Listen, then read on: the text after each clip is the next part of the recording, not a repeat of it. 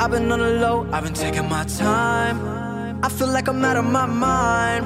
It feel like my life 哪怕我已经出.柜了，我已经非常的鼓足勇气认清了我自己是谁啊，我甚至都已经拥有了我自己的男朋友。这个时候，我发现家庭或者是周围人在不停的尝试着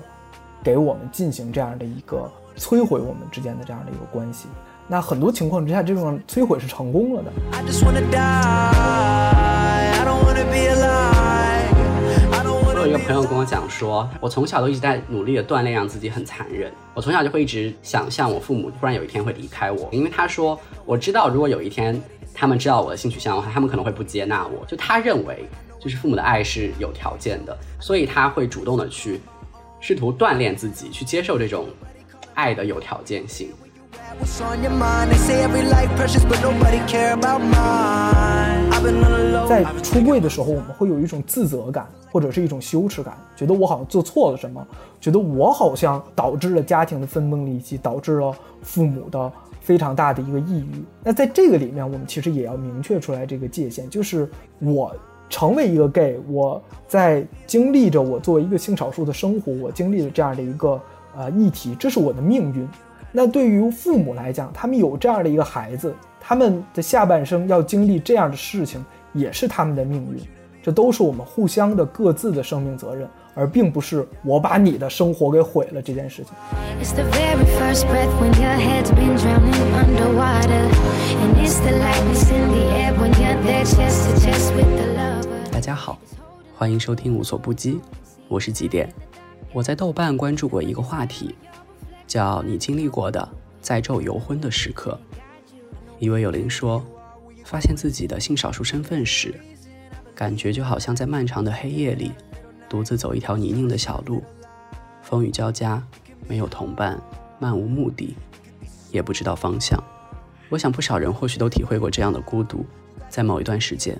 你可能觉得你是这个世界上唯一的同性恋，你可能觉得你不配拥有长久稳定的爱情，你可能觉得自己必须要非常努力，才能够有足够的底气去向父母摊牌，说出自己的性少数身份。在今天这期节目里，我和关注性少数社群的社工阿珂以及心理咨询师刘星，一起聊了聊他们如何去陪伴和支持这些挣扎着的性少数伙伴。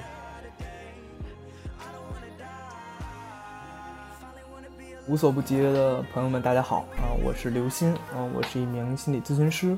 呃，我在二零一七年的二月，然后到二零一九年这段时间呢，是在北京通识中心工作啊。我当时有在负责这个呃友善咨询师培训，以及这个北京通识中心的心理咨询室的运营管理，有参与部分的工作。然后也有和阿珂一起，我们呃早期的时候去策划这个 BT 调组啊，呃，然后也小小做过一些这个志愿的一些工作。我叫林科，然后我呢，现在目前是一位社工，不有很大一部分的工作都是服务多元性别社群，然后主要以家庭暴力和性暴力、性侵相关的为主。我听到两位其实都做了蛮多和性少数或者更大的群体相关的一些心理支援方面的工作，然后我还蛮好奇，两位当时为什么是进入这个行业的？呃，我是二零一七年二月八号，呃，记得很清楚。然后那一天加入到北京通讯中心做实习生，嗯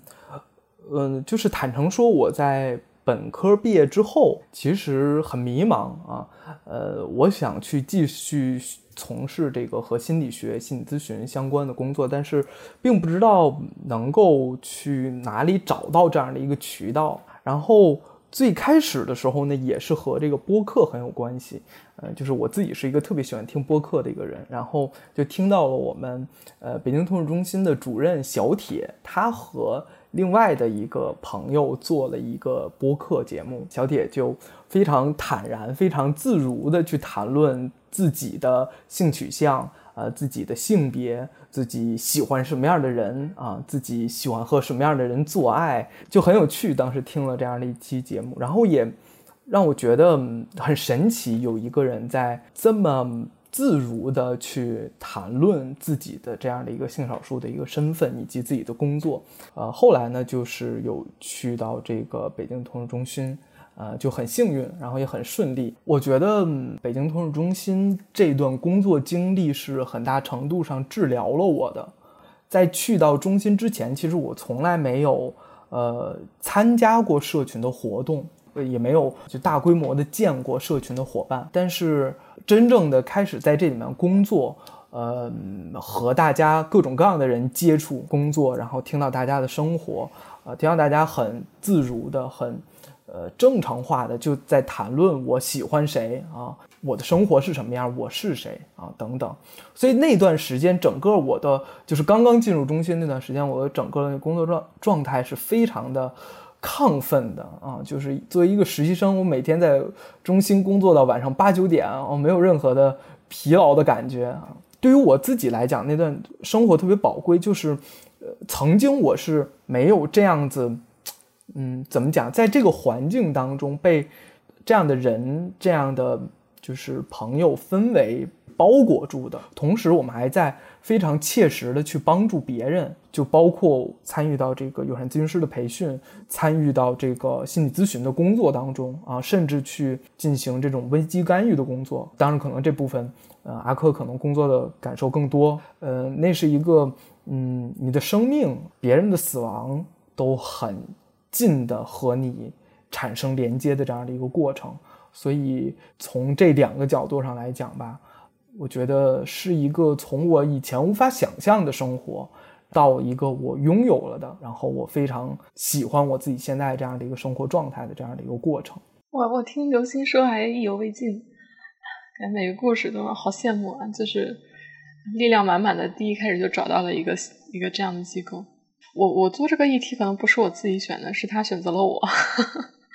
对，就其实我之前上一个职务在某个公司，而且那个工作状态是我觉得在 NGO 里边是截然不同的两种状态，所以对比之下。嗯，我当时一半是决定说那个工作状态可能不是我想要的，然后另外也看到了就是这个伙伴的一个邀请吧，然后就就来了，然后就做了这个部分的全职。其实，嗯、对，然后就一直到到现在，嗯，然后并且一直在都在做这个性别暴力的相关的议题。然后，因为两位其实都在这个领域工作了有一段时间了，然后我自己之前看一些报告啊之类的，然后其实都提到说 LGBT 人群的焦虑啊、抑郁啊，然后甚至包括像 OCD 啊、PTSD 啊这些呃一些精神问题的风险和一般人群来比都是更高的。我不知道就你们的经验而言，这样的一种总结来说是正确的吗？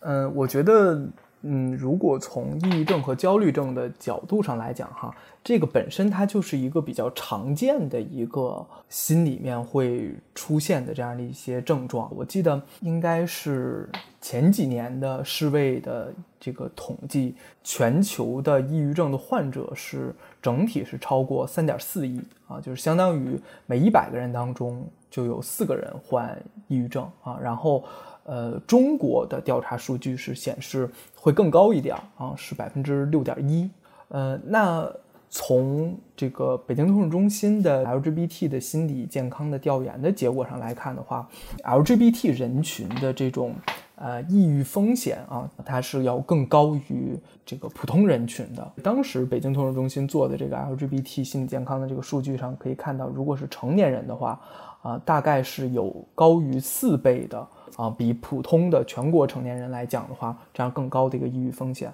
如果是青少年的话，是有三倍的更高的一个抑郁风险。嗯，所以从数据上统计来看，确实是这样的。那当然，这个在 LGBT 人群当中，一部分属于是这种性倾向的少数，还有一部分是性别的少数。啊，那可能性别的少数啊，跨性别的朋友们，他们的呃抑郁焦虑的风险往往会更高一些。嗯，确实，感觉其实 LGBT 群体内部也是一个非常复杂而且不一样的社群。然后，那我就蛮好奇了，就是在两位的工作中，嗯，接触到的来访者或者客户里面，呃，大家主要想要咨询或者解决的问题是怎样？是哪些呢？其实这个是有一个变化的一个过程的。在前几年的时候，可能在我还没有来北京通讯中心之前啊，我们也会去统计。呃，大家在这个北京通讯中心进行这个心理咨询常见的议题是什么样的？其实那个时候更多的是自我认同的问题，第二位是情绪情感的。那呃，到呃一七年、一八年的时候，我们再去进行这个统计的时候，它其实就有这样的一个变化了啊。其实我们看到的更多的。嗯，变成了是情绪情感的问题，这是从呃来访者体验的角度上来看。但是，呃，我们同时也会从呃这样的一个少数群体的一个背景的情况来去看这样的一个事情。比如说，从我们去呃对于呃来访的一些感受和他工作当中的一些呃状态去理解这件事情的时候，我也会看到，呃，其实往往更多的是因为少数群体的身份。和我现在啊正处于的一个发展阶段所遭遇的一些一些议题，它往往会有一些交叉的一些情况。那这种交叉的情况，往往会更多的体验到一种不舒服，或者是生活当中的不顺利的感觉。嗯，刚才刘星提到了一点，我觉得也很有趣，是说，嗯，就是性性取向或者性别认同这件事情，和在不同的发展阶段，然后是有一个交织的。然后感觉听起来好像是，呃，你作为咨询师这几年会遇到的比较多的问题。然后不知道在这方面有没有什么例子？嗯，是这样的，就是呃，我们一个人他呃所体验到心里面那个不舒服啊，往往是我们会用一些词来概括啊，可能这是一个应激事件啊，或者是一个压力。那这种压力呢，它往往。有这种一般性的压力啊，就是我们大部分人都会在生活当中体验的啊。比如说，我们每个人都需要亲密关系啊，我们每个人都需要别人对于我的啊认可、承认和接纳啊等等。但是对于 LGBT 群体，它会有一个专门的一个少数群体的一个压力。那可能我已经认同了自己啊，我认同了自己是一个是一个 gay，是一个拉拉啊，但是呃，很困难的就是我们看到。呃，他在去处理呃这种亲密关系议题的时候，就是会比社会的普通的成年人要困难。可能我们看见的一个比较明显的现象，就是呃，好像看到一些呃社群朋友很急于的希望能够找到男朋友、找到女朋友，很渴望这样的一个亲密关系的一个陪伴。他对于这样的一个亲密关系的一个渴望，那确实是在这样的一个社会环境当中。还没有看到更多的性少数朋友能够走出来，能够在生活当中，我就能够看到这样的一个人啊。可能我在软件当中啊，可能在互联网上，我还能够看到这些人，但是，嗯，有一些软件上面给别人传达出来的感觉，还是我们互相之间在隐藏着的，在掩饰着的。比如说走进像啊，就北京通讯中心这样的一个。呃，实体的一个线下的一个机构的时候，他就会得到一部分这样的一个修正性的一个体验。哦，原来我能够看到这么多人和我是一样的。那这样子的一个机会，其实对于很多人来说是稀少的。那如果我们从更大的范围来看，那每一个无论是你是在一线还是在三线的一个少数群体，我们所遇到的一个现实就是，呃，少数群体是。不能被允许结婚的那这样子的一个观念，这样的一个全社会的观念，会对大家的心理感受产生什么样的一个影响呢？一个比较潜在的一个感受呢，就是它是在潜在的传播一种所谓的污名化的，就是仿佛让很多异性恋的人。啊，可能直人群体感受到，哎，这个群体他们是不配拥有婚姻的，不配拥有长久的、稳定的、由社会支持的这样的系统性的这样的一个关系的。嗯，听完刘星讲，我当下想到的一个事一个事情就是，我之前和我一个朋友聊天，然后，然后我觉得你刚才有讲到说，呃，可能对于一些异性恋，就是所谓的直人来说，可能他们是身处一个鼓励或者说帮助。大家形成一个长久而稳定的一对一的，就是符合人们的想象的一个这种传统家庭观念下的亲密关系的。但是我那个朋友说，对于性少数来说，不仅是没有这样的支持，而且其实大家都想拆散你。因为他当时告诉我说，尽管他已经向爸妈出轨了，可是他妈妈经常跟他说：“哎，你什么时候和你男朋友分手就好了。”然后他又觉得，其实大家是想拆散他的。我觉得这个其实。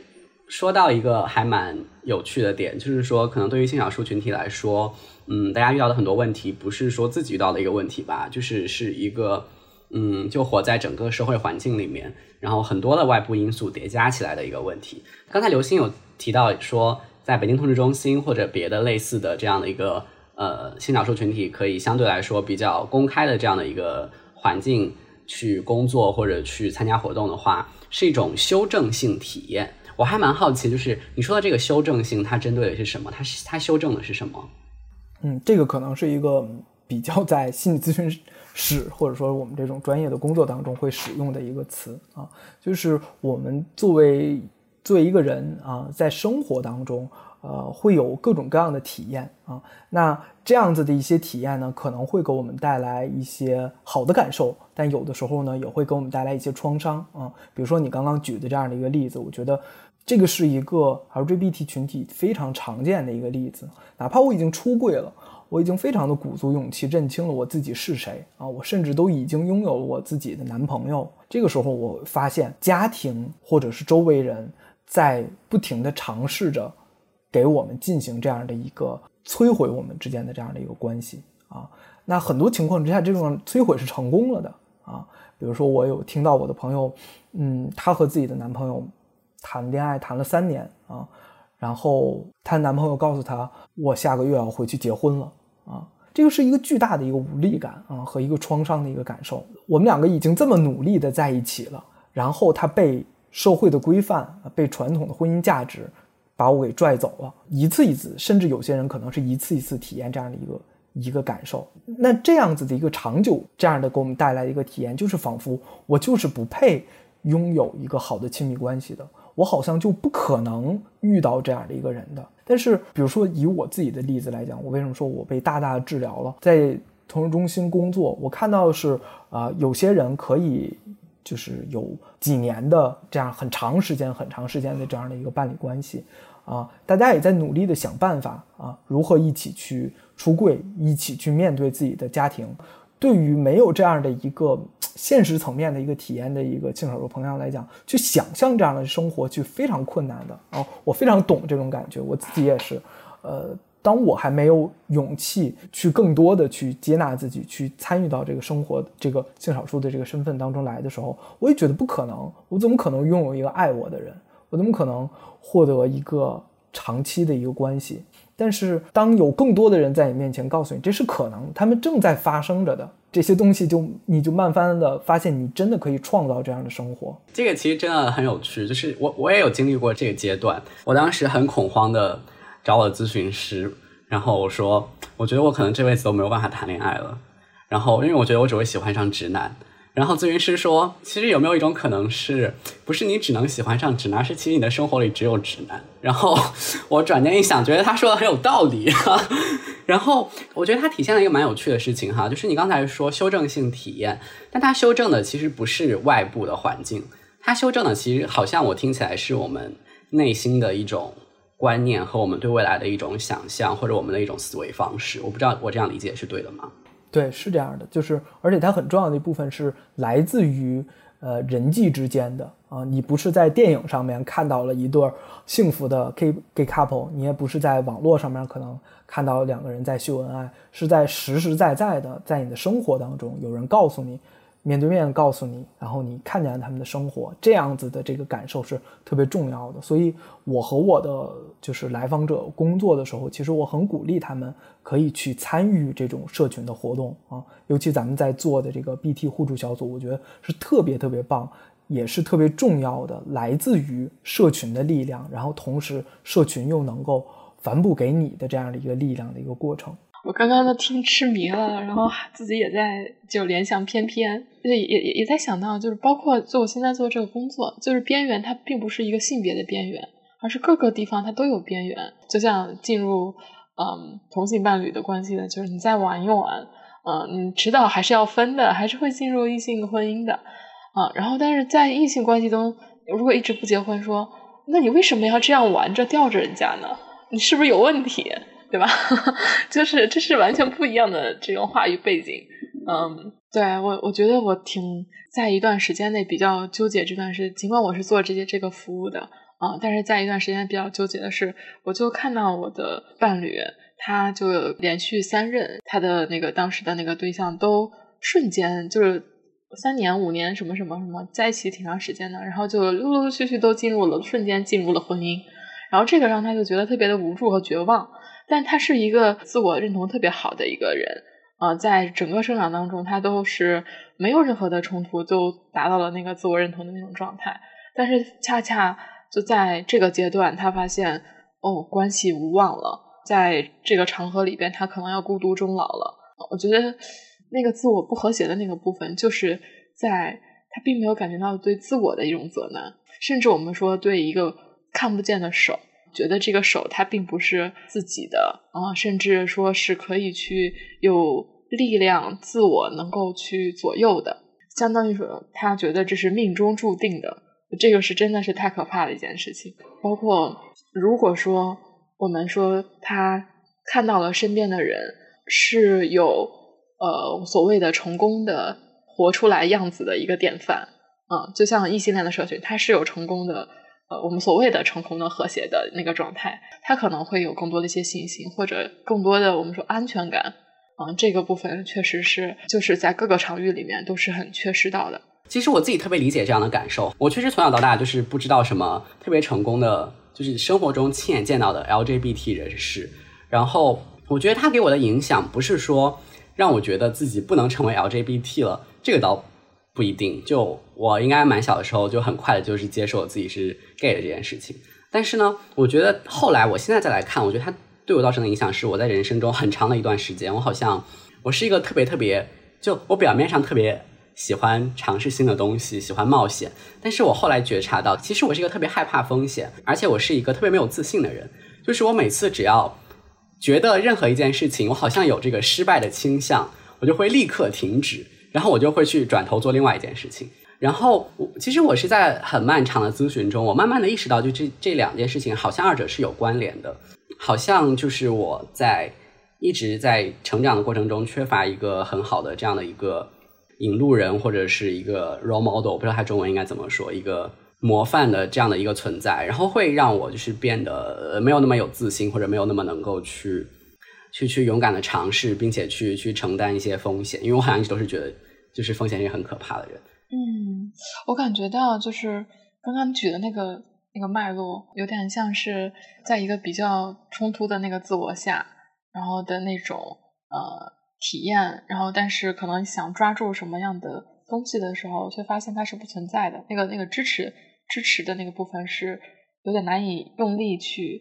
拿到的。然后我我当时你在说的那个时候，我就在想说，如果是放在一种被接纳，说真的在那个地方，我真的是很困难，真的是很无力了，嗯，然后但如果这个时候，比如说我们身边是有那个支持感的，呃，是有有人或者有那个环境是接纳的，甚至是有资源可以拉你一把的，都可能会在这个事情上会有一个不一样的走向吧。明白明白，哎，其实阿珂讲的刚才也启发了我很多哈，就是因为其实我我我和一些 LGBT 的也是最近认识的一些朋友聊天的时候，然后其实都是 gay 啦，然后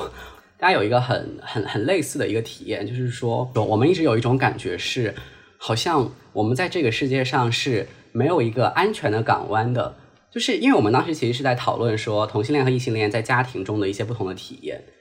因为很多异性恋者，然后我的朋友们，然后他们在譬如说求职，或者说在很大的这种全世界的动荡的情况下，他们觉得没有很慌，然后他们不会很焦虑，是他们就是很有底气的可以说大不了回家。但是好像对我们这几个人来说，我们的字典里面从来都没有大不了回家这件事情。我印象很深刻的是，我有一个朋友跟我讲说，他说我从小都一直在努力的锻炼，让自己很残忍。我从小就会一直想象我父母就是忽然有一天会离开我。可能是去世了，或者他们就是抛弃我的情形。因为他说，我知道如果有一天他们知道我的性取向的话，他们可能会不接纳我。就他认为，就是父母的爱是有条件的，所以他会主动的去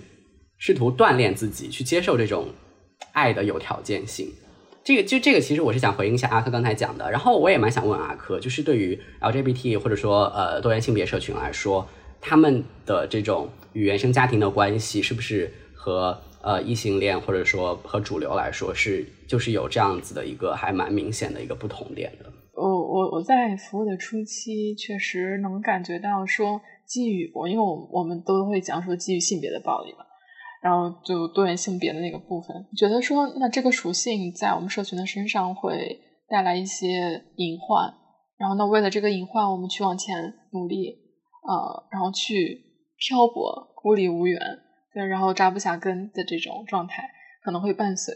啊，所以我我们必须让自己怎么样怎么样之类的。然后那后来发现，其实这个不是因为性别的属性，基于性别的属性，而是这是一个文化环境下它特有的一种东西，就是呃，刚刚艾文说的有条件的爱，包括就是有一个台湾的科幻剧叫《你的孩子不是你的孩子》，就是这个是就华人的家庭文化下，为什么这个这个语境对于我们现在看到的，就是原生家庭的暴力是比较比较多显现的。爱有条件，嗯，就包括我就举一个我的我的例子啊，也是一个姑娘，然后她说，呃，为什么就是她评估完，她确实很谨慎，她评估了她的出柜量表，她说为什么我家里人一直都对我是真的是很很爱、很关爱、很照顾，啊，而且原来也充分尊重我的选择意志。那当我出柜的时候，我评估我是安全的，为什么当我出柜的时候，我还是就是强迫让他相亲？把他就是很典型的是把他的一些就是贵重的东西，包括让让他软软禁起来，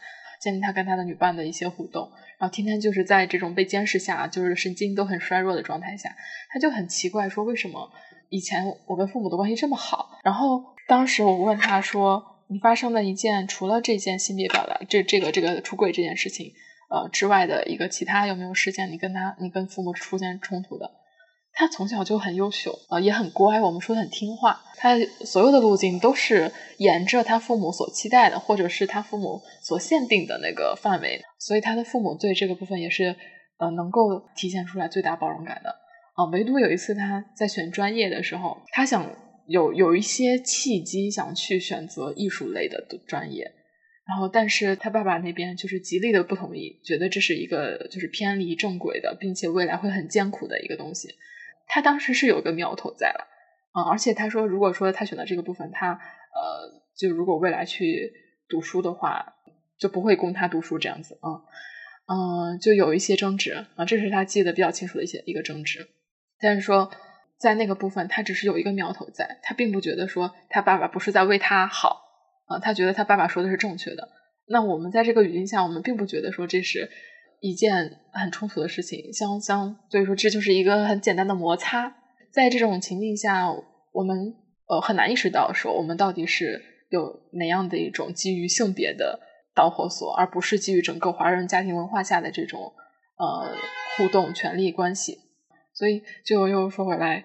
原生家庭带给的孩子的他本身这个状态就存在，他并不会因为你的性别表达或者性倾向。等等，去有一些转移。嗯，其实我觉得这个观点很有趣哈。就是我记得我之前看林奕华写的一个音乐剧，然后叫《梁祝的继承者们》，然后他的第一个曲子开场曲就叫做“为什么不能与父母谈生命的意义，只能谈生活的意义”。其实这个舞台剧它讲述了很多个维度，就是有性别维度的，然后有人生的追求维度的，然后有各种就是哲学维度的。但是我相信和林奕华他自己是一个知名的 gay，然后是香港可能第一个出柜的艺术家，可能和这个也很有关系吧。就他可以写出一个这样的一个歌词，就确实好像整个华人的家庭文化，就是是在影响着整个议题的，而不是说就仅仅是因为多元性别这一个层面导致大家经受了这种问题。然后我就想问刘星了，就是嗯，在你接触的来访者里面，就是。从这种个体的观察和工作的角度来看，就是一般来说，嗯，大家和原生家庭会有哪一些冲突，或者说有哪一些带来的困扰呢？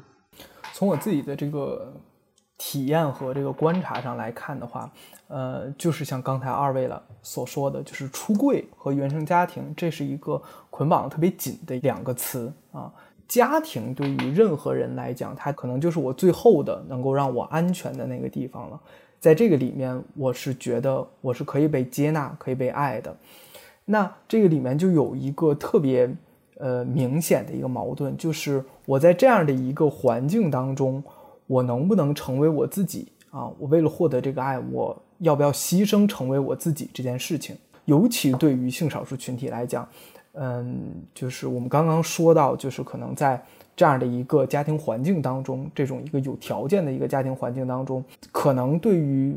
职人群体或者其他的更多的人的群体来讲，就是成为我自己这件事情，它往往在你的生活当中，它不会那么快的浮现出来啊。但是对于 LGBT 群体，它这件事情特别明显。我就是一个跨性别群体，我的我非常明显的感受到我的灵魂在我一个错误了身体里面。我每时每刻看见我的妆容，呃，我的声音，我都是觉得这是错的。我我能明显知道，呃，我喜欢的对象是同性，但是我身边所有人喜欢都是异性。那我要不要像他们一样去服从和顺应他们那样的一个生活？比如说，以我的体验，以我自己的过程来讲的话。我现在回想起我，呃，我从十岁的时候意识到自己是一个 gay，然后到一七年这么长时间以来，我现在回忆那段过程，我觉得自己好牛啊！啊，我作为一个那么小的一个孩子，我能够去用自己的方式去构建我到底是谁这件事情。那这个对于一个孩子来讲是一个不可能完成的任务，然后我们几个人居然都活下来了，这件事情非常的牛。所以我觉得，如果把它作为一个议题来处理的话，我所经验的和我的就是 LGBT 的来访者工作的时候，我会感受到，我觉得可能第一步就是你去允许自己去感受这种悲伤。你作为一个性少数群体，在这个缺少你自己的权利，嗯，被偏见的对待的社会当中。你会很自然地感受到一种健康的悲伤，这是每个人都会体验到的，而且这种悲伤会帮助你，会帮助你认清楚自己的感受是什么。你认清楚了，我确实就是不想要的，我只是喜欢那个人，我没有做错任何的事情，我就是一个女生，或者我就是一个男生，和我的生理性别不一样。你会慢慢的给自己这样的一个更清晰的感受，就是在这个社会当中，确实是存在着这样的偏见和主流。的这样子的一个声音的啊，那我们可以逐渐的让自己去感受到一个更有权利的生活啊，这个是我从心理咨询的角度上来讲，作为一个人这样的一个权利最重要的一部分就是我可以意识到，原来我自己的故事和整个主流的社会的故事可以是不一样的。那走过来之后，我们再回头去看我们和原生家庭的。关系，因为我们很有可能是一直带着这个问题走了这么多年的。我从小的时候，我就会觉得，哎，我在家里面，我在我父母面前，父母对我的期待不是这样的啊。那我现在回过头来再看这个问题，我怎么和家里人相处？所以从我的观点上来看，和阿克是更相似，就是在出柜这件事情上面，它不应该被简化成一个骄傲的举动和一个仪式。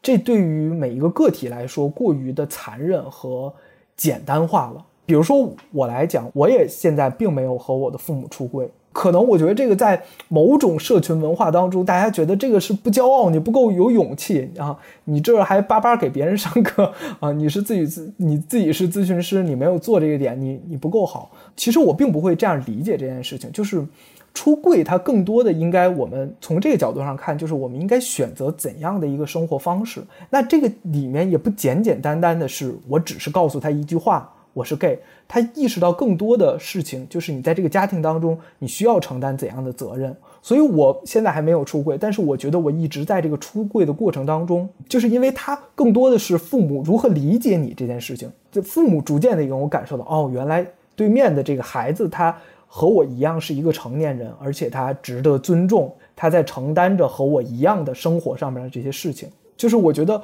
逐渐和父母产生这样的一个关系之后，然后你慢慢的也变成这样的一个人啊。所以重要的不是那个仪式，而是你你是成为了一个能够这样生活的人了吗？然后当你真正能成为这样生活的人了之后，我们其实也可以去更多的预见，我选择这样的生活，它之后的后果。我也是愿意承担的，嗯，我愿意尽我的努力，让我父母理解我到底是谁。那如果父母无法理解我，这也就像，呃，我们不能非得要求父母必须得，呃，就是就是要求我们怎么样，我们其实也没有这样的一个权利去要求父母到底要怎么样，这都是他的议题，这也是我的议题。当然，我觉得这个里面有一个特别重要的和原生家庭的一个情感上的一个体验，就是可能。在出柜的时候，我们会有一种自责感，或者是一种羞耻感，觉得我好像做错了什么，觉得我好像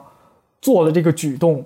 这个行为之后，导致了家庭的分崩离析，导致了父母的非常大的一个抑郁。那在这个里面，我们其实也要明确出来这个界限，就是我成为一个 gay，我在经历着我作为一个性少数的生活，我经历了这样的一个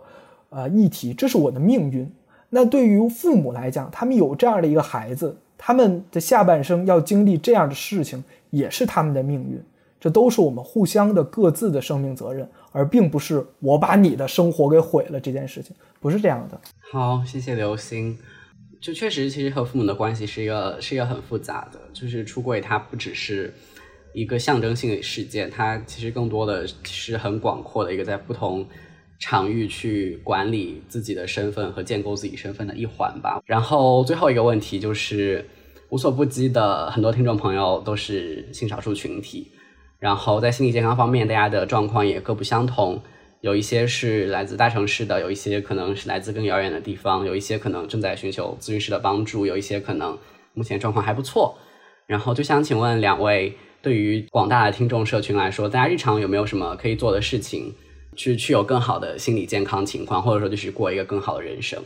我的建议啊，我前面可能也说过几次了。我觉得从体验上来讲，嗯，和社群朋友有真实的接触，在团体中也好，在一个线下的空间也好啊，去认识这样的人，去了解他们的生活啊，去给自己建立这样的一个有滋养的环境，非常非常重要。没有人是应该被。不公的对待是应该被伤害着对待的。那我们自己也有这样的一个权利啊，我们可以去选择这样的一个环境，去更多的去创造这样的一个环境。就是我说起这个话来说，其实是，呃，有一点沉重的，因为我自己能够理解，就是在这个过程当中去创造那个环境，让自己更好的生活，那个过程意味着什么，要面对着怎样的困难啊，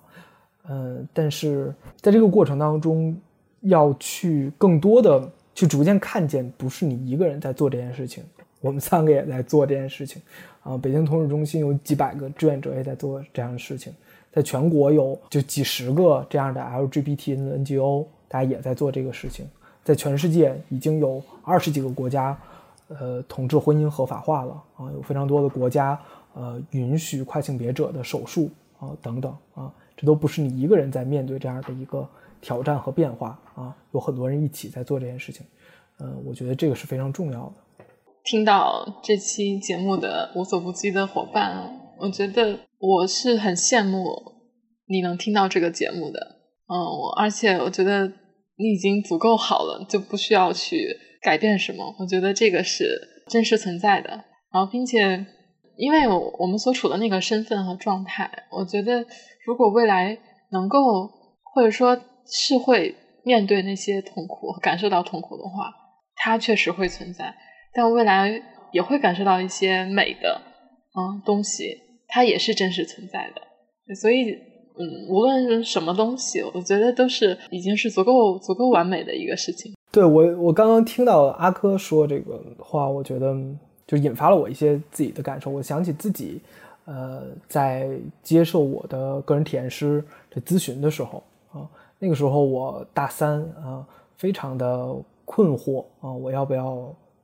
成为一个同志？我怎么继续这个生活啊？我很焦虑。但是给我自己的体验是，当我去想到要去见我的心理咨询师，然后我要向他去出柜的时候，就那一刻，我突然觉得自己被治愈了。就是我突然意识到，如果我主动的去选择这样的一个生活的话。呃，我现在体验到那些焦虑啊，那些不舒服的感觉，我不知道怎么处理那些部分，其实都是可以处理掉的。所以就像，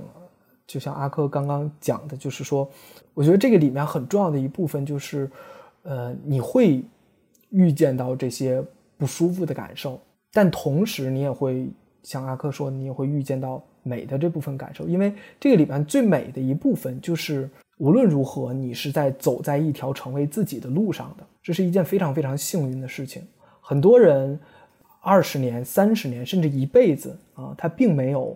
真正的去成为自己，但是因为我们的性少数身份，我们太明显了，我不得不每天面对着这个问题：我现在是不是我自己啊？我现在做的这件事情是不是我自己啊？所以我们有这样的一个机会去成为我们自己，去创造我们自己的生活。虽然这条路非常的不容易啊，我觉得这个里面很困难的一点就是像阿珂刚刚讲，就之前讲到的。在社会生活当中是没有模板的啊，一个异性恋的生活它是有模板的，它是有规则的，它是有，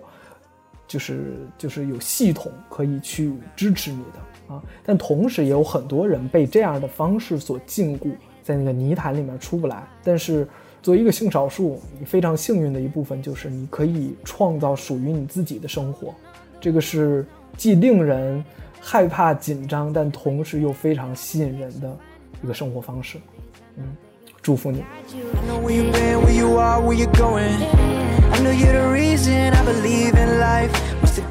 以上就是本期无所不记的全部内容，感谢各位的收听。阿珂和刘星以及他们就职或曾就职的北京同志中心，一直致力于为性少数的伙伴们提供心理支持，帮助大家更好的实现自我认同，摆脱心理层面的困境。过去一年。北京同志中心一共为五千一百多个伙伴提供了心理方面的支持，平均下来，每天都有十四个人从他们的服务中获得帮助。现在，北京同志中心正在进行 LGBT 心理援助项目的筹款，捐出一元钱，就有机会帮助他们的项目登录支付宝公益首页，得到更多人的看见与支持。欢迎你通过无所不记公众号的海报或者 Show Notes 中的链接，为北京同志中心捐出一元钱。为正处于困境的新少数伙伴们传递你的力量。本期节目由我和庆斌采访策划，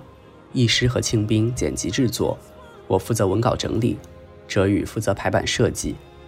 你可以在小宇宙 APP、喜马拉雅、网易云音乐、苹果播客等其他播客客户端搜索订阅收听我们的节目，也可以搜索微信“无所不记小助手”的全拼，加入听众群与我们互动。